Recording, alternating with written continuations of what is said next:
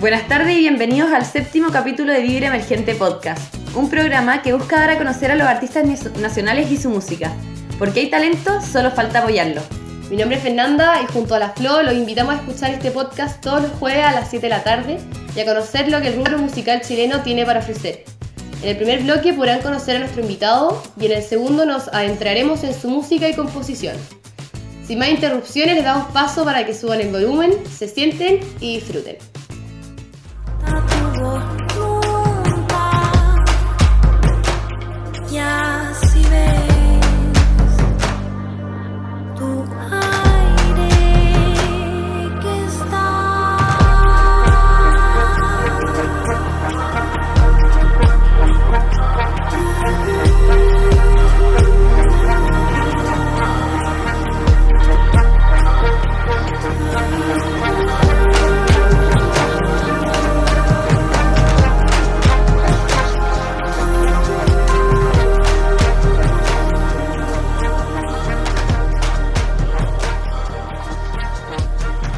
Acabamos de escuchar a Isidora Ryan con su canción Al Partir, que ya suma más de 12.000 reproducciones en Spotify. Esta forma parte de su nuevo álbum Ciénaga. Isidora es chelista, cantante y compositora. Tiene también un grupo de música llamado Los Tristes y hace dos años comenzó su carrera como solista. Hoy le damos la bienvenida a esta gran artista en un nuevo capítulo de Ir Emergente Podcast. Bienvenida Isidora. Hola, ¿cómo están? Muchas gracias por la invitación. No, gracias a ti por participar hoy día. Bueno, para partir con las preguntas como más sobre ti, eh, tú entraste a estudiar en la Universidad de Chile a los 19 años, una edad un poco tarde para la música de cámara. ¿Hubo algunos acercamientos anteriores para preparar esto? Como que cuéntanos un poco de tu camino antes de partir estudiando. Eh, yo empecé a tomar clases formalmente como carrera, como bien dicen ustedes, a los 19 años en la Chile, pero yo había tomado clases del instrumento antes en el colegio. Eh, tenía, fui a un colegio donde eh, la formación musical era bien elemental dentro de, todos los ramos y las actividades educativas. Entonces ahí tuve mi primera aproximación al instrumento. Ese colegio llegaba solo hasta octavo básico. Entonces yo tuve clases de tercero a octavo, pero yo sufría un poquito con las clases. No era que que las disfrutara mucho, la verdad. Me costaba muchísimo el instrumento, entonces siempre le hacía un poco el quite, pero igual estaba ahí como, como un elemento compañero igual. Y después en la media ya no toqué más el instrumento y entré a estudiar danza en la Chile después.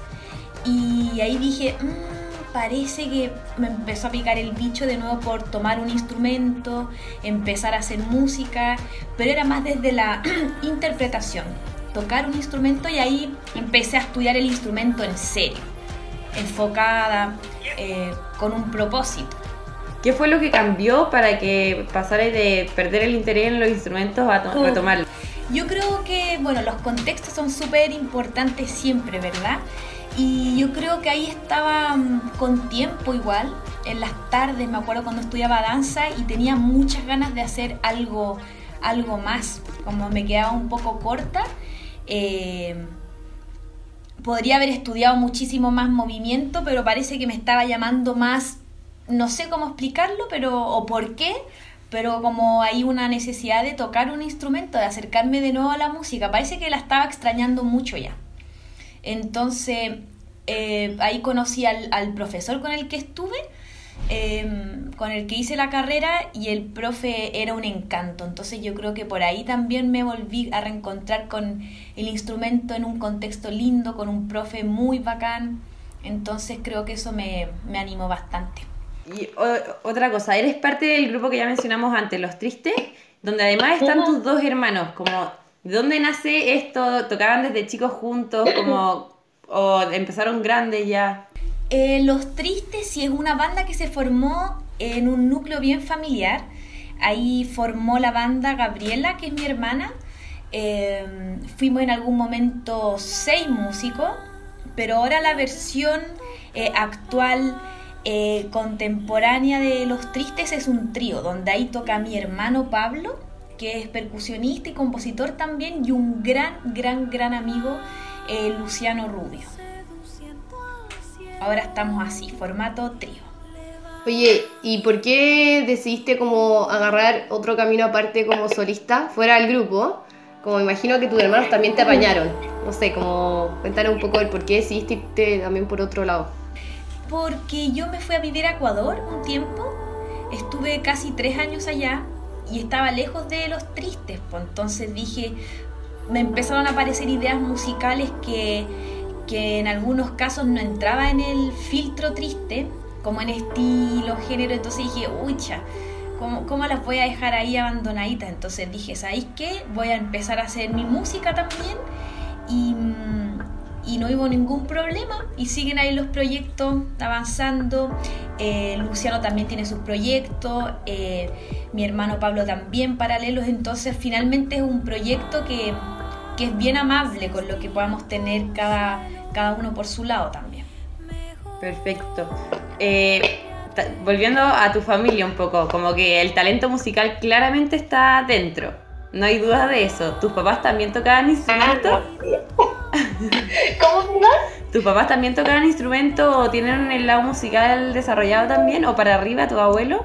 Eh, mi papá es baterista, estudió flauta también, él era tocaba mucho jazz sobre todo, en su juventud estuvo bien metido en el rollo del jazz eh, y, siempre está el elemento musical en la casa súper marcado, él tenía un estudio en la casa, en una pieza atrás, ambientado y todo, y hacía canciones y nos invitaba porque somos muchos hermanos eh, nos invitaba a grabar las canciones, hacíamos los coros, entonces era bien musical, activo. Y mi mamá, yo creo que es la mujer que canta más hermoso en el mundo. Eh, siempre me, me gustó mucho escucharla cantar, ella tocaba la guitarra también, pero de una forma mucho más, así como después del trabajo, por ahí, eh, el fin de semana, su guitarreo, pero eh, canta y sobre todo cantó como, como Los Ángeles, creo yo. O sea, la música ha sido como un elemento permanente en tu vida. Sí, de chica me gustaba mucho y en el colegio teníamos coro, instrumento y a mí me encantaba. De repente habían compañeros que era como, ay, qué, qué, qué pereza, ahora tenemos que ir a cantar y yo encontraba que era el panorama más entretenido de, del horario. Sí, o sea, siempre la música te ha estado, te ha estado rodeando. Bueno, ahora eh, vamos a pasar a nuestro segmento de preguntas random. Es un juego de preguntas y respuestas rápidas. Así que la idea es que contestéis lo primero que se te venga a la cabeza. ¿En serio? ¡Qué nervios! ¡No! Son preguntas fáciles, tranquila. Ya. Eh, ¿Estás lista? Sí, creo que sí. Ya, dale, Flo. Ya, primera pre- pregunta. ¿Qué prefieres? ¿Nunca más poder salir del país o salir y nunca más poder entrar? Wopis. Mm, creo que no puede entrar. Prefer- preferís ser una viajera del mundo entonces. Eh, parece que era al revés. Creo que me da más nervio salir y no poder volver. O sea, creo que me quedaría adentro. ¡Ay, ¡Qué fome soy! No, ya mejor salir. me arriesgo a salir y no entrar. Bueno, segunda pregunta. Si pudieras revivir a un fa- artista famoso, ¿a quién serías? Para salir a comer con él o a conocerlo. A Billie Holiday. Ya, y la tercera pregunta. ¿Cuál es tu dato freak? Todos tenemos uno. Caramba, tiene que ser rápido. Soy la persona más fome para este juego. ¿Puede ser un dato freak de niña usar calzones de lana para el frío en el invierno? Para no hacer tanto pipí. Pero qué incómodo, ¿no? Pero era lo mejor. o- Como, como, unos, como unas patas, así como unos, unos chorcitos que te abrigaban. Sobre el calzón normal, por si acaso. Por eso está diciendo que incómodo. Ya, pero. No. Importante aclarar. incomodidad, no era incómodo. Ya, perfecto. bueno, con esto damos por finalizado el primer bloque de Vivir Emergente Podcast. Pero antes de pasar al segundo, los dejamos con uno de sus trabajos más importantes, la canción Naufragios.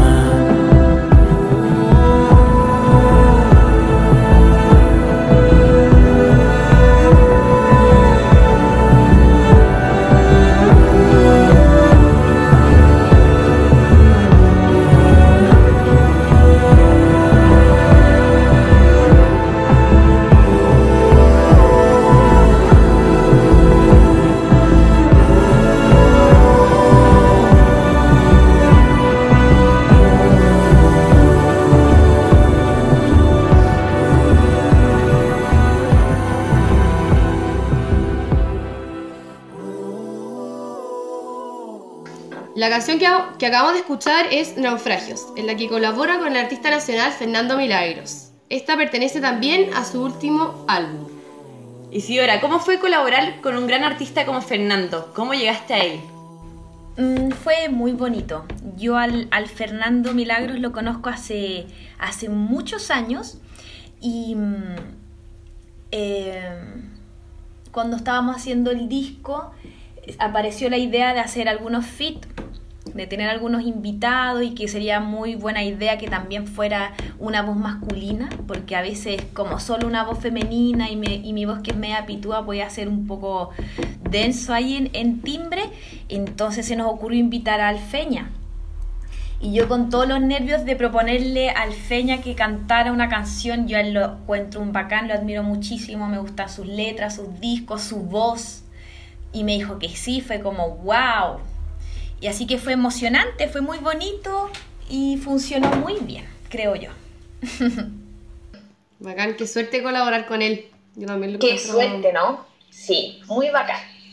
Oye, ¿y en qué te inspiráis pa- para escribir la letra de tus canciones? Como sobre todo en sobre todo en esta canción con, con Fernando, como qué es lo que queríais expresarle a tu oyente en la canción.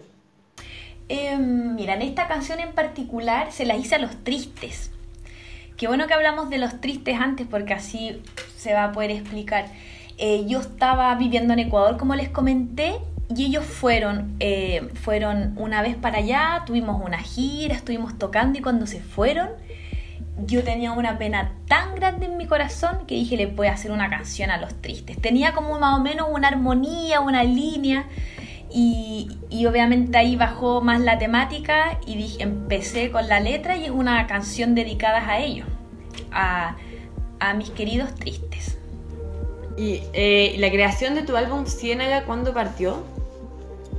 Em, yo creo que fue como hace unos cinco años, me imagino yo. Entonces son como, fueron como tres años de estar buscando cancioncitas, dos años de armando cosas, maqueteando, trabajando después con los productores, porque trabajé junto a dos productores maravillosos, que es el Jim Hast y el Andy Abarzúa. Y ahí estuvimos armando el disco ya más en serio, grabando otros instrumentos, a otros amigos. Y ahí el disco, entonces yo creo que el proceso de creación debe ser como de cinco años atrás. Harto. Harto tiempo. Y ahora como por la línea, siguiendo por la línea de tus canciones, ¿dónde buscáis tu inspiración al final? Mm, mira, la verdad que no sé si la busco. Como que esto en el fondo de la inspiración, eh, o al menos así lo pienso yo y así lo siento, es cuando te desborda algo, ¿verdad? Te desborda una emoción o te desborda un paisaje o te desborda un tema como que ¡ah! ya tenéis que... eh, te, te pasan cosas, ¿verdad? Y lo otro también que es el trabajo. Decir, vamos, yo tengo que hacer la letra y tengo que buscarlo. Este disco, que es el único que tengo como yo, creo que es bien visceral, es bien de la inspiración de conmoverse con las cosas, eh, de conmoverse con lo que uno siente, con lo que está pasando con el paisaje. Entonces creo que es bien como algo que te pilla, más que que uno lo vaya a buscar. Eh, el chelo es como algo muy. como. como que te identifica mucho. como cuál crees que es el rol del cello de este instrumento en la música pop, como que es una propuesta un poco vanguardista.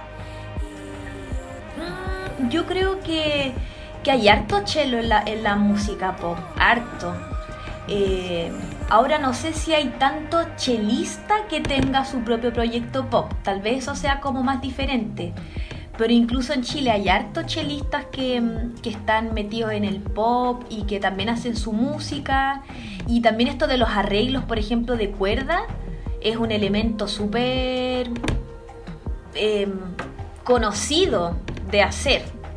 Y creo que en la música, en mi música, el cello también es en algunas canciones, por supuesto que es un elemento súper central y es de donde aparece la canción, pero muchas otras es como un arreglito por ahí. Entonces podría haber canciones pop que tienen más, más cuerdas, por ejemplo. Que claro, como en tus canciones es el protagonista y, y por lo menos yo no sé si o me he fijado tanto, pero al escuchar tus canciones también es una mezcla muy como pop, electrónica, cello, que digo, donde se mezcla música clásica, por decirlo así, con estos otros géneros. Eh, y por eso mismo, como, ¿cuáles son tus referencias para este mix? Como, ¿En qué artistas te inspiráis quizás para hacer tus canciones? Mira, la verdad es que yo creo que las referencias son, para este caso, súper a nivel inconsciente. Como de la música que uno ha escuchado en la vida y de chica, pero no era que estaba en ese momento pensando o escuchando mucho una música en particular. Entonces yo lo que sí quería hacer era meterle el elemento electrónico a la, a la música, poder meterle bien los sintes, la- las secuencias, los procesos. Y por eso quise trabajar con Andy Jim, que los encuentro unos secos y compartimos muchos gustos musicales. Entonces dije, para hacer esto, por esa línea que a mí no la, no la puedo manejar bien a nivel de componer y producir, lo hicieron increíble como esa fusión de elementos. Al menos eso tenía claro, pero no era como quiero fusionar esto como no sé, cua- como no sé cuantito, ¿cachai? Una idea más general. Siguiendo el tema de la fusión, bueno, acá hay una afirmación, no sé si están de acuerdo, pero muchos dicen que el mundo de la música clásica muchas veces mira en menos la música popular como si fuese como una degradación. No sé si qué opináis de eso, pero ¿cómo lograste como romper los esquemas y lograr combinar eh, al final el cello con la electrónica de como, como con lo que lográis en tus canciones en el fondo? Que no, se, que no se produce un choque cuando uno lo escucha, sino parece como si siempre hubieran ido de la mano.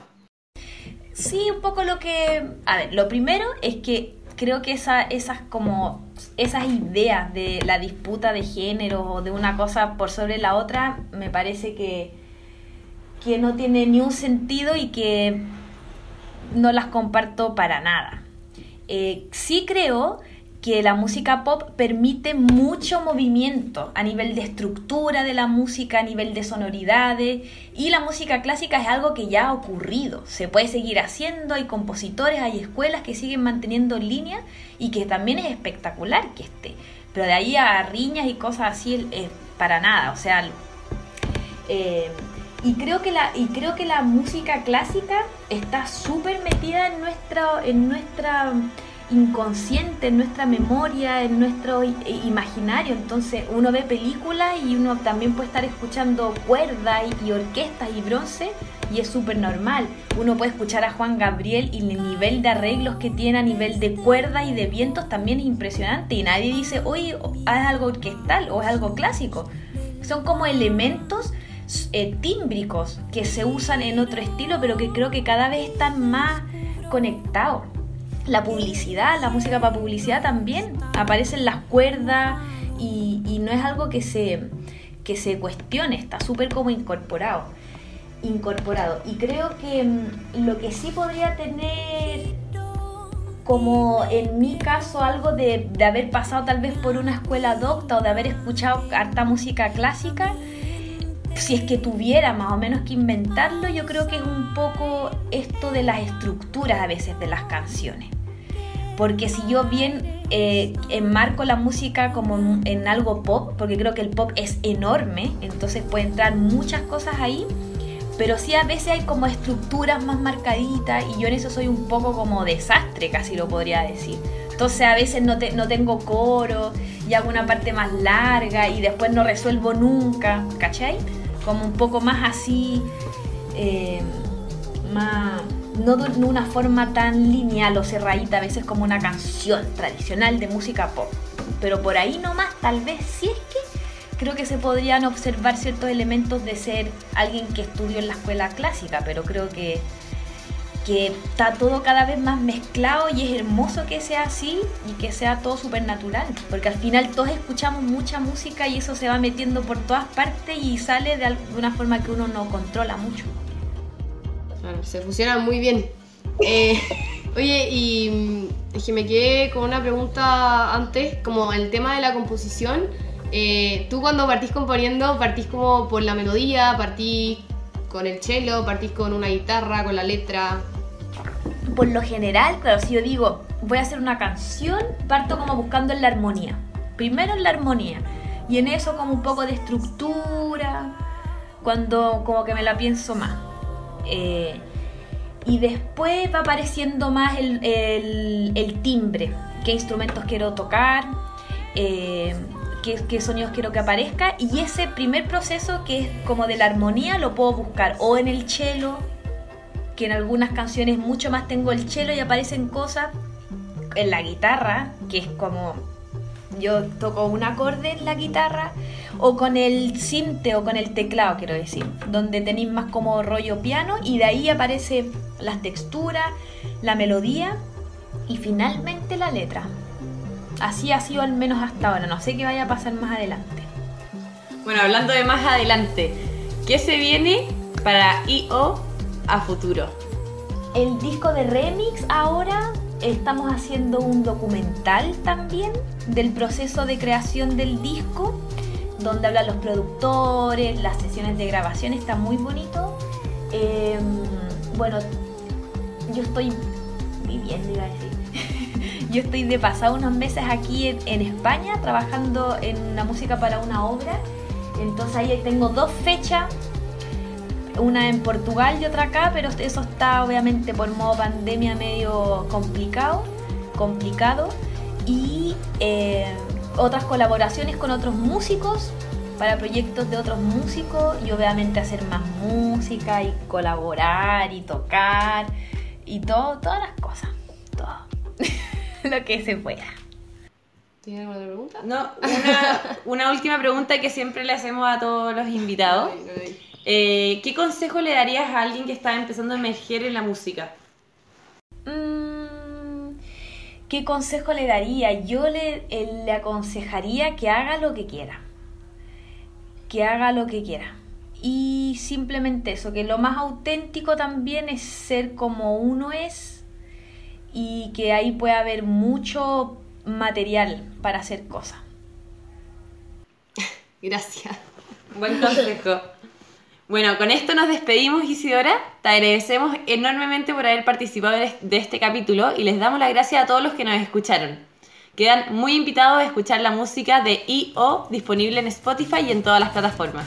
Muchas gracias. Nos vemos la próxima semana a la misma hora para un nuevo capítulo de Ir Emergente Podcast. Muchas gracias, Isidora. Gracias, Isidora, te pasaste. Muchas gracias a ustedes y a toda la querida audiencia.